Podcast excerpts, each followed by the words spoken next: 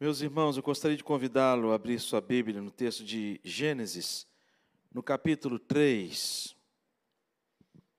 Gênesis capítulo 3. Nós vamos ler do versículo 8 até o versículo 10. Gênesis capítulo 3, versículos de 8 a 10. Diz assim a palavra do Senhor: Quando ouviram a voz do Senhor Deus, que andava no jardim pela viração do dia, esconderam-se da presença do Senhor Deus, o homem e sua mulher, por entre as árvores do jardim. E chamou o Senhor Deus ao homem e lhe perguntou: Onde estás? Ele respondeu: Ouvi a tua voz no jardim, e porque estava nu, tive medo e me escondi. Tive medo e me escondi. Oremos. Senhor Deus, de maneira muito especial, fala o nosso coração, através desta porção da tua palavra que acabamos de ler. Pedimos assim, pela tua graça, pelo teu amor, em nome de Jesus. Amém.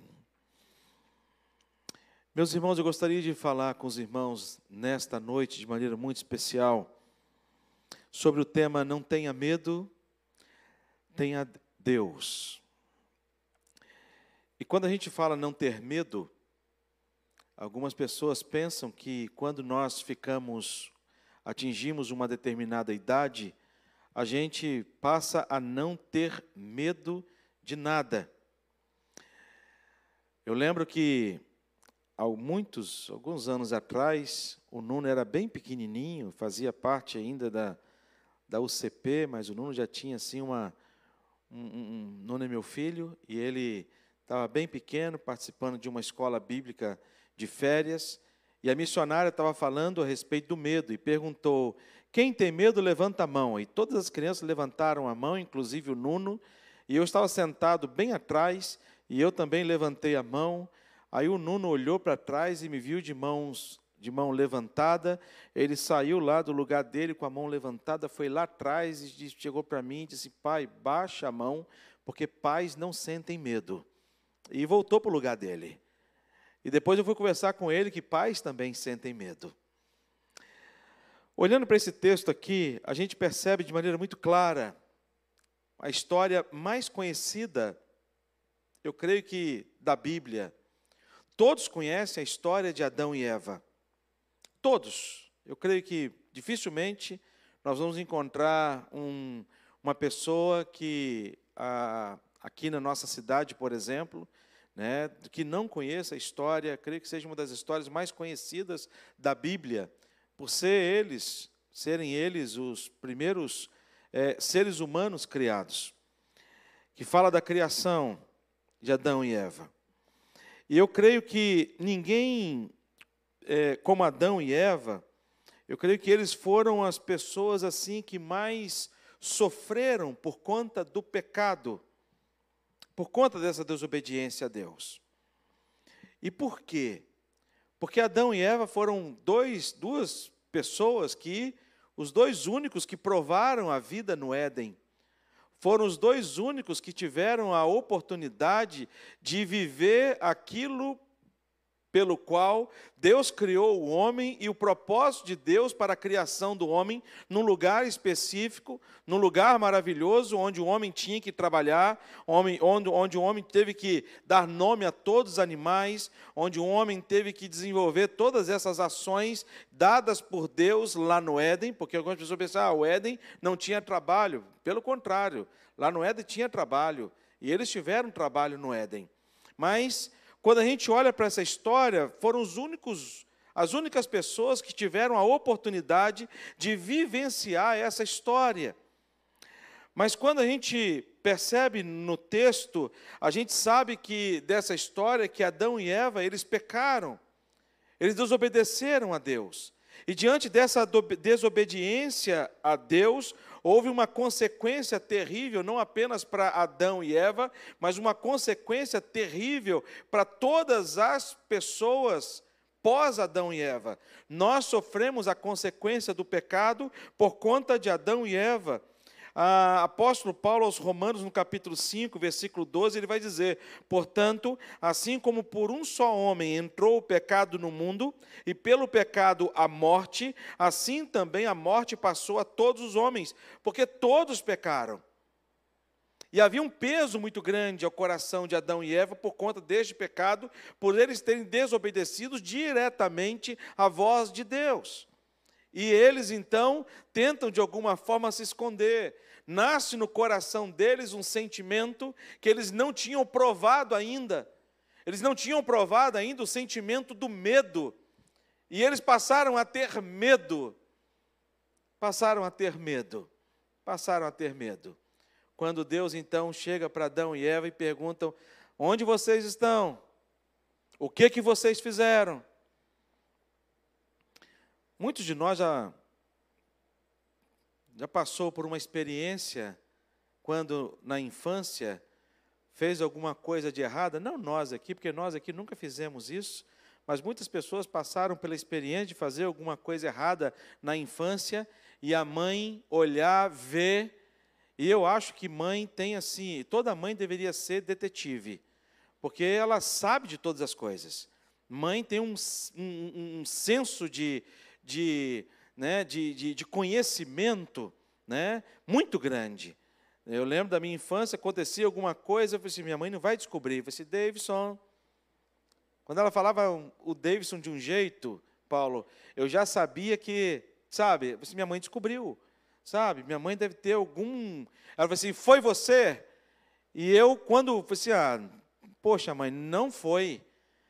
E eu acho que mãe também tem um detector de mentira dentro do, da mente dela, do coração dela, alguma coisa. Ela fala assim: você está querendo me enganar por quê? Sabe? E aqui é o momento em que Deus chama Adão e Eva a uma grande responsabilidade. Quando Deus chega para Adão e Eva e vai falar para Adão e Eva a respeito daquilo que havia sido é, é, realizado por eles, os seus pecados, a, a sua desobediência, e quando a gente olha para esse texto, o texto vai dizer para a gente que eles tiveram medo. E medo, medo de Deus. E quando a gente olha para esse tema, não tenha medo, tenha Deus. E a gente, voltando o olhar aqui para esse versículo que nós lemos, a gente não deve ter medo, mas ter Deus com a gente, porque Deus ele resolveu amar. O versículo 8 do capítulo 3, ele vai dizer: Quando ouviram a voz do Senhor Deus, que andava no jardim pela viração do dia. Aqui a gente percebe de maneira muito clara a confirmação deste amor de Deus. Porque Deus era, Deus é onisciente, Deus sabia que o homem havia pecado. Deus sabia que o homem havia comido do fruto Deus sabia que Eva tinha sido tentada pela serpente. Deus sabia de todas as coisas, e Deus ali não está procurando Adão e Eva no paraíso como quem, quem está em busca de alguém que não sabe aonde o encontrar. Mas Deus sabia onde Adão estava, Deus sabia em que local do jardim que ele se encontrava, e Deus, quando pergunta para ele: Olha, onde é que você está?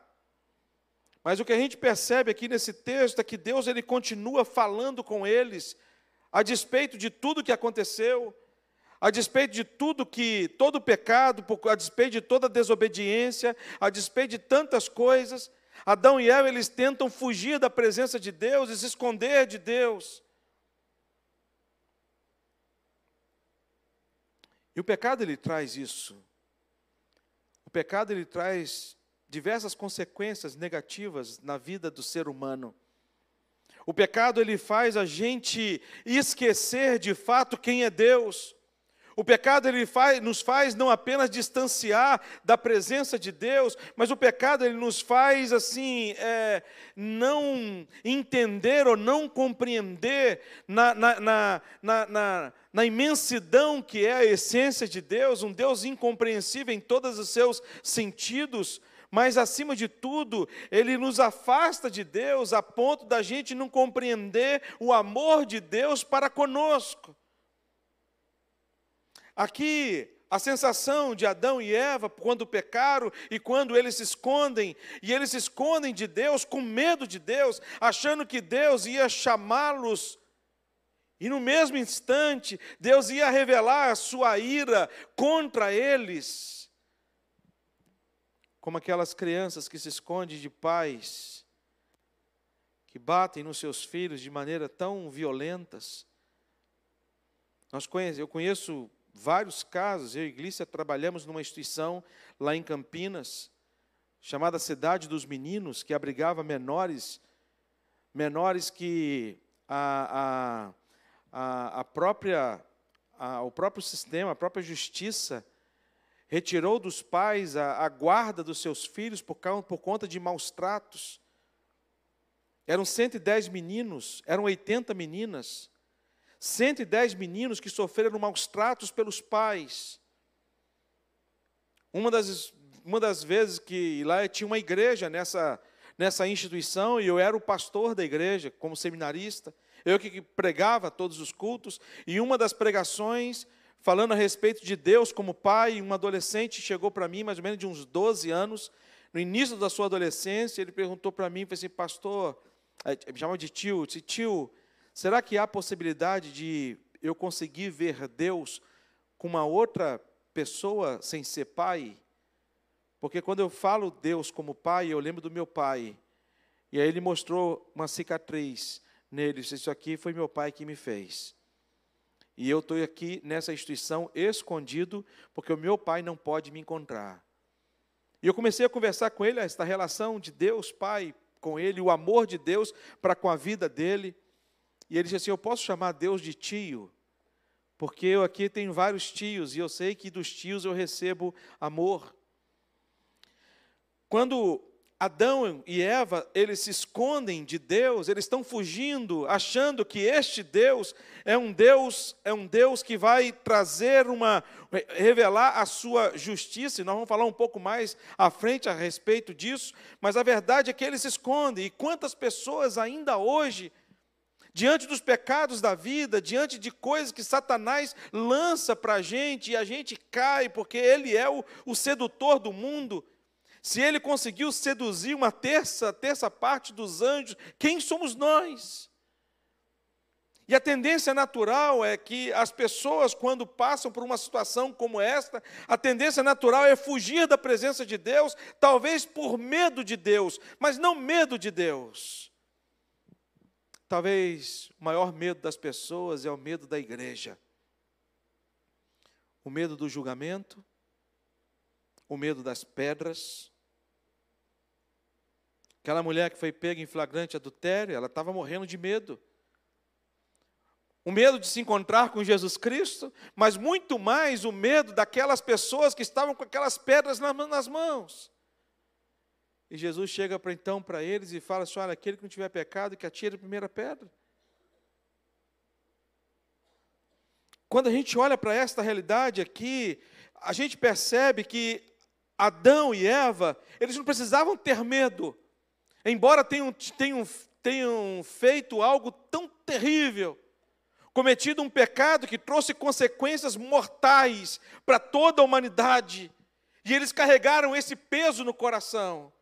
Eu acredito que Adão e Eva foram, foi o casal que mais sofreu. E tinha tudo para não sofrer. Tiveram dois filhos, Caim e Abel. E Caim mata Abel. E depois da morte de Abel, Caim, a, a, Adão e Eva, eles ficam com aquele peso no coração da perda de um filho. E não apenas a, a, o aperto do coração da perda de um filho, mas também a dor no coração por ter um filho que assassinou o seu próprio irmão. E para mim o pior de tudo era a culpabilidade que eles tinham no coração, a ponto deles pensarem o seguinte: olha, meu filho pecou, não porque ele é pecador, não por conta, mas ele, a, a matou Abel por conta do pecado que passou a existir na raça humana. E esse pecado, ele passou a existir quando Eva foi lá e comeu do fruto proibido, e quando Adão pega deste fruto proibido e também come. E eles carregam no coração este grande peso da culpa. Porém, Deus ele resolveu continuar amando. Adão e Eva não precisavam ter medo. Eles precisavam conhecer mais a Deus.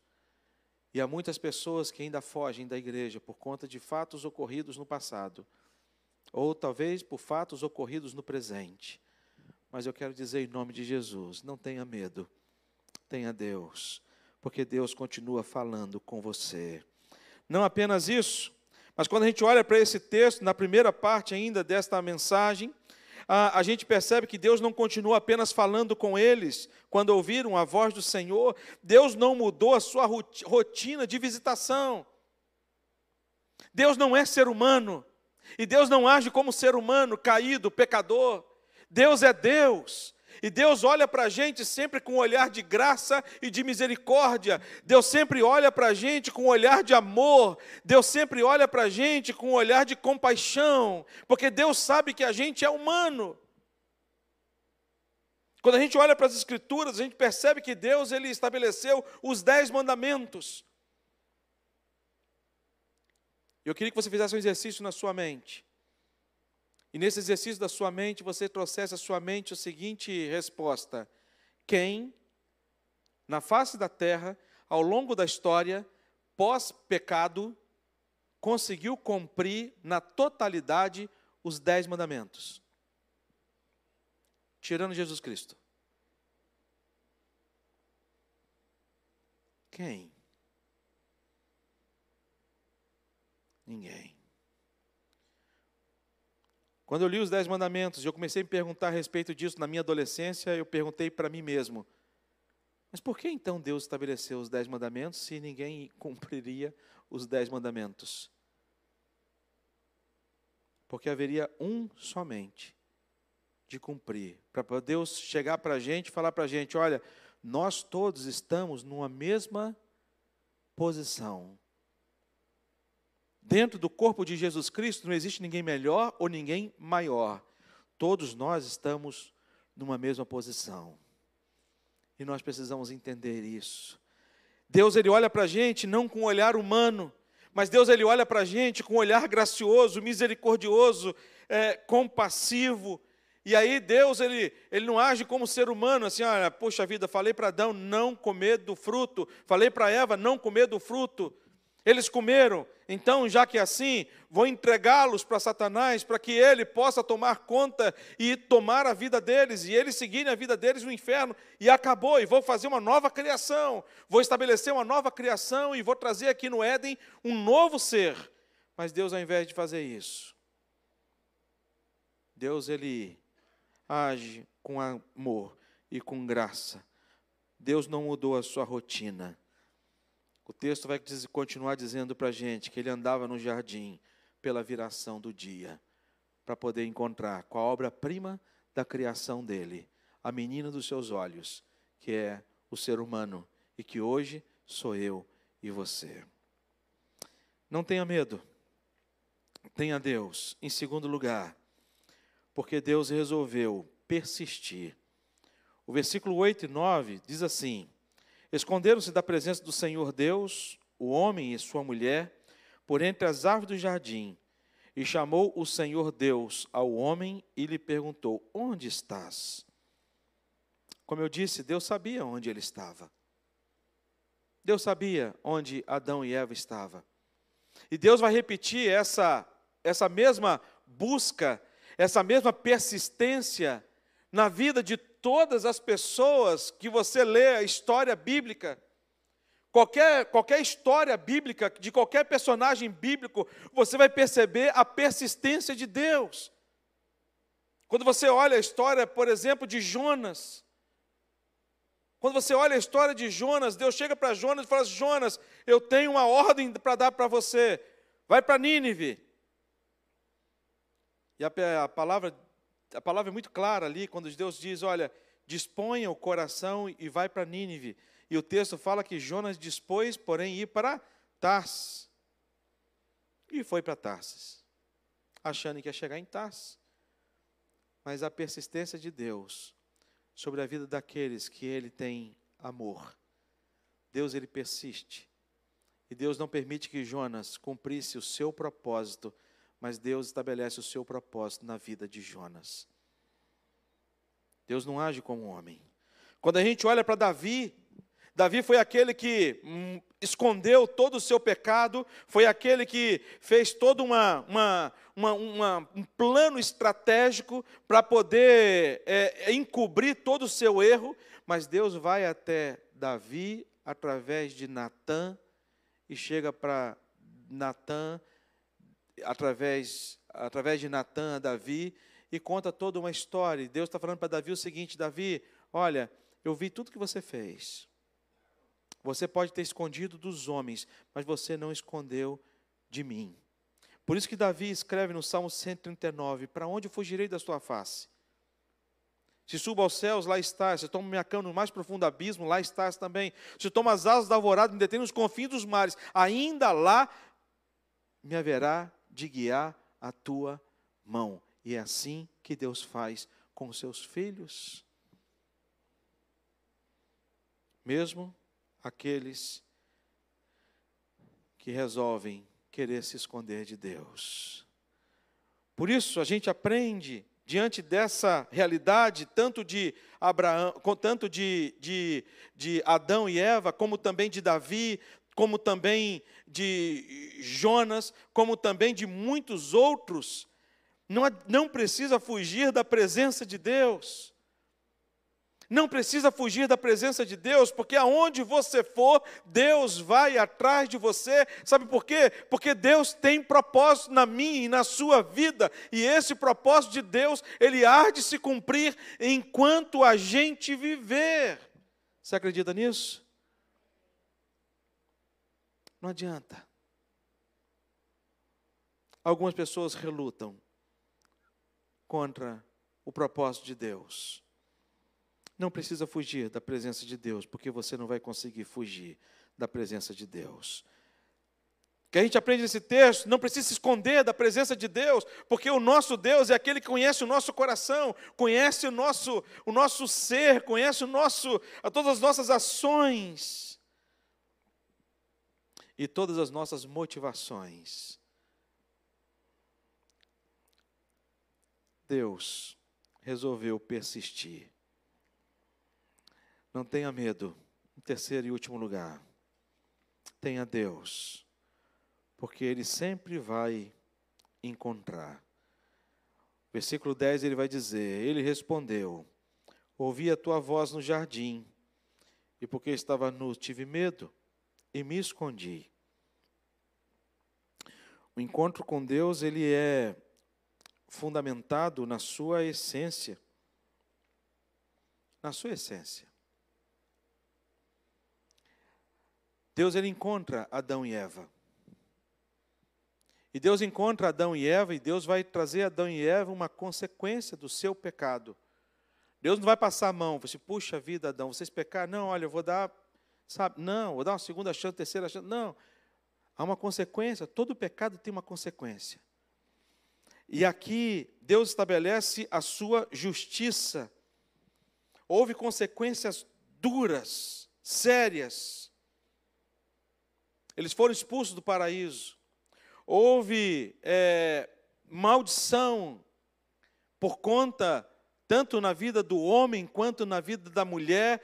Também Satanás foi ali de maneira muito clara no capítulo 3. Você vai perceber que ali há um proto-evangelho de Deus falando para Satanás o seguinte: olha, você vai ferir o calcanhar, mas o filho da mulher vai esmagar a sua cabeça. Há uma consequência sobre a terra e a gente sofre as consequências da terra. É só você ligar a televisão, você vai ver, ou você vai ver que em, lugar, em alguns lugares está chovendo demais, em outros lugares está muito calor. Você vai perceber tantas coisas acontecendo na terra. Consequência do erro de Adão e Eva. Mas Deus ele revelou o seu amor a Adão e Eva a ponto de chegarem para eles e dizerem para eles: Olha, vocês não morrerão por conta do pecado de vocês, mas eu vou enviar o meu único filho, Jesus Cristo, para poder servir de justiça para todos nós. Todos nós fomos condenados, todos nós, sem nenhuma exceção, porque a Bíblia vai dizer que todos pecaram e todos carecem da graça de Deus. E a Bíblia diz que a consequência do pecado é a morte.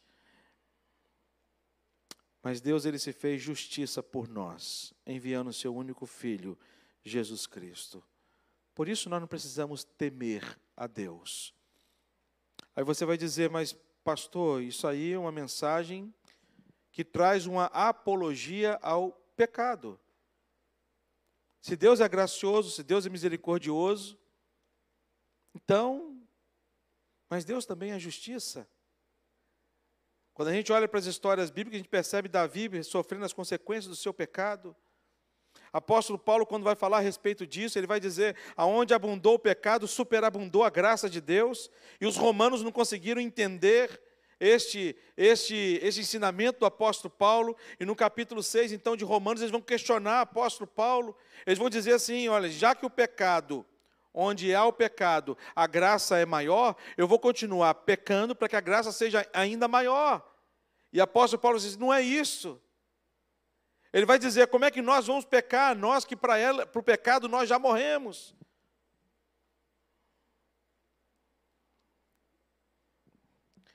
Deus se fez justiça por nós. Adão e Eva, eles perceberam a graça de Deus Porém, eles passaram a viver um tempo muito difícil, pós-pecado. Eles passaram a viver num, numa terra, uma terra que não foi é, formada para eles viverem. Porque eles foram, viver pra, foram preparados para viver num lugar onde não havia abrolhos, eles foram preparados para viver num lugar onde não havia ódio, ressentimento, amargura, ressentimento, inveja. Mas eles passaram a viver num lugar, numa terra, no meio de pessoas, e naquela época só existia sua própria família. Sua própria família que foi mais do que dizimada. Mas eles tiveram que aprender a não ter medo, mas aprender a ter Deus. Sabe, meus irmãos, a gente, na vida, a gente passa por muitos medos. Muitos medos. Eu não sei quais são os seus medos.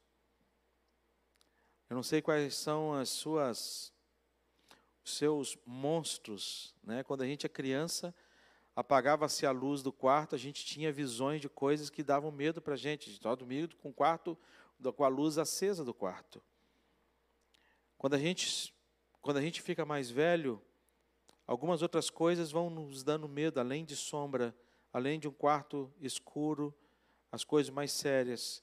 E às vezes os nossos medos, eles precisam ser dissipados e, e muitas das vezes o medo de uma criança ela é dissipada com a presença de um pai. E não é diferente. Não é diferente. Por mais por mais difícil que a coisa seja, por mais assombrosa que seja aquilo que nos traz medo, que a gente possa ter no nosso coração a confiança de termos Deus. Porque quando nós temos a presença de Deus, todo medo ele é dissipado. Eu vejo o texto bíblico quando Jesus ele está atravessando com os discípulos aquela grande aquele grande vento e aquele mar revolto. E os discípulos ali vai dizer que os discípulos tiveram medo. E eu gosto de ler isso, porque mostra o quanto eles são humanos, que não eram super-heróis. Eram humanos como eu, como eu que sinto medo. E ali eles começaram a tirar água do barco, desesperado, tentando controlar a situação, e foram lá chamar Jesus Cristo. E Jesus perguntar, perguntou então para eles: por que, que vocês estão assim tão tímidos? Homem de pequena fé, não sabe que eu estou aqui? E Jesus disse para o mar: acalma, disse para o vento: emudece. E eles perguntaram entre eles: Quem é este que até o mar e o vento lhes obedece? Este é Jesus. Este Jesus que está presente na minha e na sua vida. Este Jesus que teve presente na vida de Adão e Eva, quando eles passaram o momento mais angustiante da vida deles. Eles tiveram medo, mas Deus provou para eles que não precisava ter medo. Eles precisavam é voltar para a presença de Deus. Na presença de Deus, os nossos medos são dissipados. Eu quero convidar a Eveli, ela vai orar pelas nossas vidas. E antes da Eveli orar, eu queria convidar você a curvar sua cabeça, fechar seus olhos e apresentar diante de Deus a sua vida. E apresentar diante de Deus os seus medos. Apresentar diante de Deus. E ao apresentar diante de Deus, peça a Deus, Senhor, o Senhor é aquele que dissipa os medos. A despeito da circunstância em que eu esteja vivendo, o Senhor é aquele que dissipa os medos. Peça a Deus para Deus realizar na sua vida esta grande libertação. Vamos orar.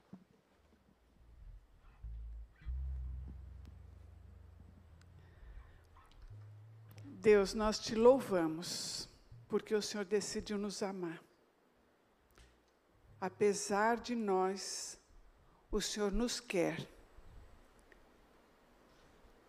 E o Senhor provou isto, entregando seu único filho por nós. Louvado seja o teu nome, porque nós não precisamos temer, porque o Senhor é o bom pastor, o Senhor nos conhece como ovelhas e sabe, Senhor, das nossas lutas, das nossas angústias e dos nossos medos. Medo do amanhã, medo do desemprego, medo se o nosso filho vai estar nos teus caminhos, medo do que teremos para comer, para vestir. Tantos medos habitam o nosso coração. Mas nós conhecemos pela tua palavra e por teu grande amor, sabemos que o Senhor não desampara. Sabemos que o Senhor está vigilante, o Senhor está vigiando a nossa vida o Senhor conhece os nossos passos. A certeza de que temos o bom pastor a nos conduzir. A certeza de que o Senhor é o nosso Deus.